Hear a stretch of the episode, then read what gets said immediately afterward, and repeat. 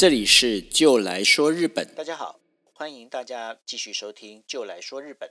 那今天要跟大家聊的一个题目呢，是最近刚在西门町开的唐吉诃德。那大家最近我是在网络上搜寻的时候，就发现有很多人在问一件事情啊，就是到底这个唐吉诃德还是唐吉诃德？这个发音到底是怎么发音的？那我不晓得说大家知不知道？因为如果我们写成唐吉诃德的那个“诃”的话，那个是那个就是言字边一个“可”。那如果是讲唐吉诃德的话，那大部分都是金科的那个“科”，也就是车字边一个“可”。那其实呢，我们如果从呃唐吉诃德这一个名字来看的话，它其实字应该是要叫做唐吉诃德，而不能叫唐吉诃德。为什么呢？因为大家在正式的这本小说的英文名字里面，它叫做 Don Quixote。那然后呢，它在日文的名称其实也就叫 Don Quixote 这样的一个名字。那那个就是那个字里面其实没有 K E 的音，只有就是 H 一喝的音。所以呢。在正确的发音里面，大家当然了，现在大家都以讹传讹之后啊，都是在讲唐吉诃德，唐吉诃德。那但是呢，如果你今天你去打注音的时候，你就会发现，你打唐吉诃德，你是出不了唐吉诃德这个字了。所以呢，在我们刚刚开始的开宗明义里面，我们就直接讲，如果大家觉得我后面的发音会很奇怪，其实这是正确发音，叫做唐吉诃德，Don Quixote，Don Quixote。好，OK，好。那我想到日本旅游的朋友们，就是基本上都会对于唐吉诃德呢，这个就是所谓的基安殿堂啊，一点都不陌生。因为为什么呢？因为这里呢几乎什么都有，什么都卖，什么也都不奇怪。在这个里面呢，几乎呃，我记得我在日本的时候，我最常去的唐吉诃德的门市大概有两间，一间是在浅草，然后另外一间呢是在。银座就是新桥旁边的银座那里。那我最喜欢去那边，最主要原因是第一个，它其实是二十四小时的一个钻石量饭店。然后第二个呢，它里面什么东西都有，而且在价格上面，如果你真的是你用比较便宜的，呃，你比较大量的购买的话，其实那个价格其实相对是便宜很多。然后第三个呢，因为我手上有一张那个叫做。全日空的极点卡，那全日空的极点卡里面，它是跟那个 AD 配合在一起。那这张卡非常好用，为什么呢？因为你只要刷卡哦，然后你就是可以累积那个全日空的点数。所以对我来讲，我还蛮喜欢用那张卡到唐吉诃德去买东西的。好，那这个都不是重点哦，就是重点是就是说唐吉诃德为什么会红哦？他唐吉诃德的红呢，其实跟他的创业者安田农夫是有关系的。那安田农夫呢，他是一个怎么样的人呢？他其实，在唐吉诃德里面，他做了几样东西。第一个，他非常重要的他商业模式里面，就是第一个，他就是权限下放；第二个呢，他是用所谓的压缩陈列；第三个呢，他是用所谓的 POP 大洪水以及迷宫动线。为什么要这样做呢？因为你只要走进唐吉诃德，你就会发现。这些长这个的陈列哦，跟日本店家一般讲究整齐划一的物品归类的那个习惯是背道而驰的。它所有的商品，它几乎都把它叠到天花板上面。然后呢，大量商品，当大家走到这个，当大家走到这个店里头的时候啊，然后你就逛着逛着，然后看的五颜六色的 POP，然后你看完之后，你基本上你就已经都快忘记说你进来的里面做什么了。然后呢，再加上它这里面，呃，售货员呢经常会有一些本日最优惠啦，没买会后悔啦，当今人气 Number One 啊，这些刺激感官的一些文字。那安田农夫呢，他在一九七八年的时候，其实他在他开了第一家的专门卖便宜货的一个商店，它叫做泥棒市场，多罗波西酒。那什么叫泥棒市场？大家如果常看日剧就知道，泥棒指的是小偷哦，也就是查拉奇啦。那在这里面呢，其实因为当时是刚好遇到日本泡沫经济的巅峰，那消费者呢，他们就想说，只要商品有瑕疵或者卖相不好，他就想退货。然后店家把这一些瑕疵不良品要销毁，那安田呢就干脆用低价把这些瑕瑕疵不良品呢全部都买回来，买回来之后就直接塞到他这一家那个泥棒市场里面。那因为呢瑕疵不良品嘛，那当时安田也没有什么人手可以一一拆箱陈列，就干脆呢就是因为毕竟你也知道嘛，把它拆开之后哦，那再把它叠上去其实也不好看。那于是呢，他就在外面就在写，就是直接就贴那个 POP 啊，在想说这里面可能呢会有一支写不出来，就是没有水的圆珠笔，但是呢，反正一支十块你自己挑，好不好？那然后呢，用这样的方式，他那种 尤其是二十四小时的一个深夜的消费市场呢，这跟日本的店家都不太一样，因为过去啊，在日本，尤其是在泡沫经济的那段时间。日本店家非常早关，大概是十点十一点就关了。那在唐吉诃德呢，其实它全国的门市最早打烊是凌晨三点，那一般门市会经营到清晨五点，那大部分门市都是二十四小时来经营。那这当中呢，因为年轻的安田呢，他很喜欢打麻将，所以他每次打完麻将之后啊，他都会觉得为什么日本的店家半夜都不做生意？因为当时那个包括 Seven Eleven 啊。他其实他只就是他跟刚从美国引进的时候，就是跟美国的那个做法是一样，他就到十一点晚上十一点他就打烊了。他认为说夜猫子需要救赎啊，那这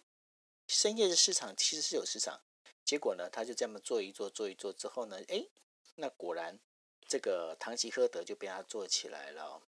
那当然大家就会觉得很有趣的一点就是说，那为什么你要叫唐吉诃德？那安田农夫他就笑着说了，因为当时开泥棒市场，那个泥棒市场就德罗波西酒小偷市场的时候呢，就有一天业绩才两千块。那因为他每天为了要让公司持续运转，就是忙的，就是忙到深夜。那好不容易现在成功了，那就体验到成功呢就不能抄袭现有的模式，要像唐吉诃德那样想做就做，想冲就冲，才可能说开出一条自己的道路来。那于是呢，他也会把这个就是公司进货啦、陈列、定价这些权限呢，全部下放给每个店长。那当时呢，他就因为这样关系，那二零一五年的时候就把这个工作社长的工作交给了当时的社长，呃，新任社长叫做大原孝治。那之后，安田农夫去了哪里？那安田农夫在二零一五年交棒之后呢，他就自己跑到新加坡去生活了。然后他在新加坡生活的时候，他就发现一件事情，他想说：“哇塞，我在日本卖这一些糖果饼干，他卖这些就是杂货的时候，我都是以最便宜、价格破坏的这样的一个角度在做。那为什么？”为什么在新加坡同样的东西，你的价格可以贵到三四倍？后来就发现，这当中其实有包括了关税，包括了就是进口商的转手的这一些呃叠加上去的成本，夯不啷当加起来的话，日本的这些食品即使再便宜，进到新加坡，至少那个价格都要叠个三到四倍。那在叠到三到四倍这样的一个做法里面，他就觉得嗯。这样子不太对，那不太对呢，他就想说好，那我自己下手做。那于是呢，他就呃组织了一间公司，叫做 PPIH，就是叫做泛太平洋国际公呃控股公司。那泛太平洋国际控股公司其实它也拥有了唐吉诃德的大部分的股票。那于是呢，他就想说好，那我要在海外来做这件事情，但是有一个点。非常大的一个问题哦，是什么问题呢？就是说，我想说，大家也都知道，像呃有一些呃其他从呃日本过来的这一些卖的，不管是药妆店也好，或者是杂货也好，因为毕竟呢。就是过了海关，过了这个，就是从日本进到不管台湾、不管马来西亚、不管或者是新加坡这些地方的时候，其实都会发现一件事情，因为关税是一个很重要，那根本躲都躲不过。所以你真的要把唐吉诃德在日本的模式完完整整的搬到这个海外的地方来，其实可能性不高。于是呢，呃，就是安田农夫就想到另外一个方式，因为唐吉诃德后来发展之后，他曾经呃，就是在并购了一间叫做在二零零七年的时候并购了一间老牌的超市，叫做长崎屋。然后他也趁机就开始就学习到怎么去做这些生鲜超市的一个做法。那他当他知道这些生鲜超市的做法之后，他在长崎喝德里面他就开了另一条生产线，呃，不是生产线，开了另一条所谓的量贩店的一个线，那叫做 Mega Mega Donkey Holders。那然后这个 Mega 里面其实唐吉诃德本身它针对的是年轻人，就是说，所以他卖的东西都是比较新鲜的、潮的、逗趣的。但是在 Mega 的那个 Donkey Holder 的卖的东西呢就不一样。它大部分呢是针对所谓的就是呃家庭族群，所以它大它的里面的卖的很多都是属于就是像生鲜超市啊这一些海鲜呐这些东西，那这些东西呢其实更适合家庭家庭来做就是使用哦。那因为透过这样的关关系里面，然后呃安田农夫就在新加坡的乌节路开了第一间店。当他开了第一间店之后，他用了一个特别的招数。他用什么招数呢？他就是大概进了呃三百箱的三百箱的那个草莓，然后便价格非常便宜。他用这些草莓当带路机，然后呢把这一些呃就是喜欢日本的这个新加坡人呢全部都吸引了过来。那吸引了过来，当然就是跟现在西门町的状况是很像，就变成万人空巷啊。造成非常好的业绩，他曾经还很骄傲的说：“你看，我们在同一栋的商场里面，我们的业绩居然还比那个 Louis Vuitton LV 啊来的业绩来得好。”他非常骄傲这件事情啊。后来呢，唐吉诃德就呃在呃海外开始就继续他的展店。那安田农夫开的第一家店，二零一七年在新加坡开第一家店之后。那他陆陆续续的，包括在美国、在呃马来西亚、在香港，他都已经都开了店。那总共呢，到目前为止，我们手上看到最多的资料的话，其实是到二零二零年为止呢，他已经开了五十家店，五十四家。那他计划呢，是在二零三零年的时候，要在东南亚，包括美国，要开三百啊五百家的那个就是唐吉诃德的店。那他为什么要开这些店呢？其实他是有一个目的哦。他希望呢，能够打一个所谓的船团战略。什么叫船团战略？也就是说，他是认为他先在唐呃海外成立唐吉诃德的据点，也就平台卖场。然后呢，用这个卖场这个平台呢，就把那个日本的这一些农产品的生产者啦，然后这些相关的能够全部呃都过来。那全部都过来，所以说他也成立了一个俱乐部，叫做 PPIC。那因为 PPI 就是他在海外成立的唐吉诃德的控股公司，那然后 PPIC 的 C 呢是 Club 的意思。那想要加入这个 Club 的人呢，其实很简单，他不用缴会费，他只要是呃在日本进行这一些食品食材的生产的人都可以加入到这里头来。于是，呃，唐那个安田隆夫呢，就透过这样的一个方式，他不但是可以找到最好的一个商品。他也能够带，借由带着这个生产者到海外打天下的这样的一个想法，然后呢，就是整个在他的这个唐吉诃德的海外店里面呢，就慢慢能够建立起这样的一个知名度。而且呢，安田农夫他是一个很聪明的人。刚刚之前不在讲说他在经营呃唐吉诃德的时候，他经常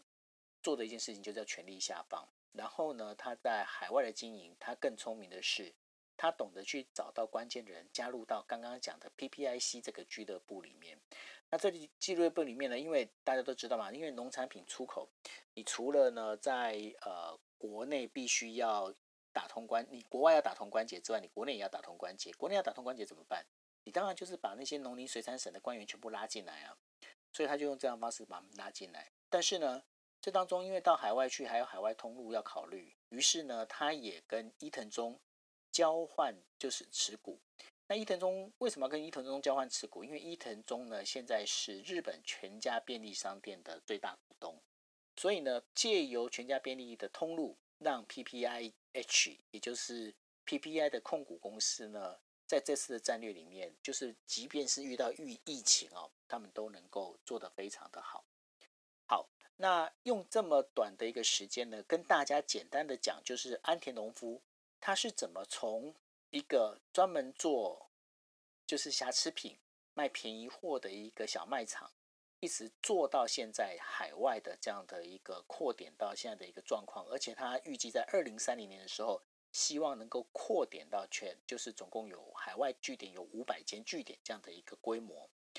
所以呢，当你今天呃再去西门町的 Tonki h o d e 唐吉诃德的店里头去看的时候，你会发现在里头呢，其实如果你要找这些日本商品呢，它日本商品的价格不会比较便宜，但是有时候它的一些生鲜、生鲜海鲜商品或者是农产品都能够用一些比较特别价格买得到。所以呢，如果要去西门町的唐吉诃德，其实建议去买食材是一个最聪明的方式。好。那这就是今天的就来说日本，谢谢大家，拜拜。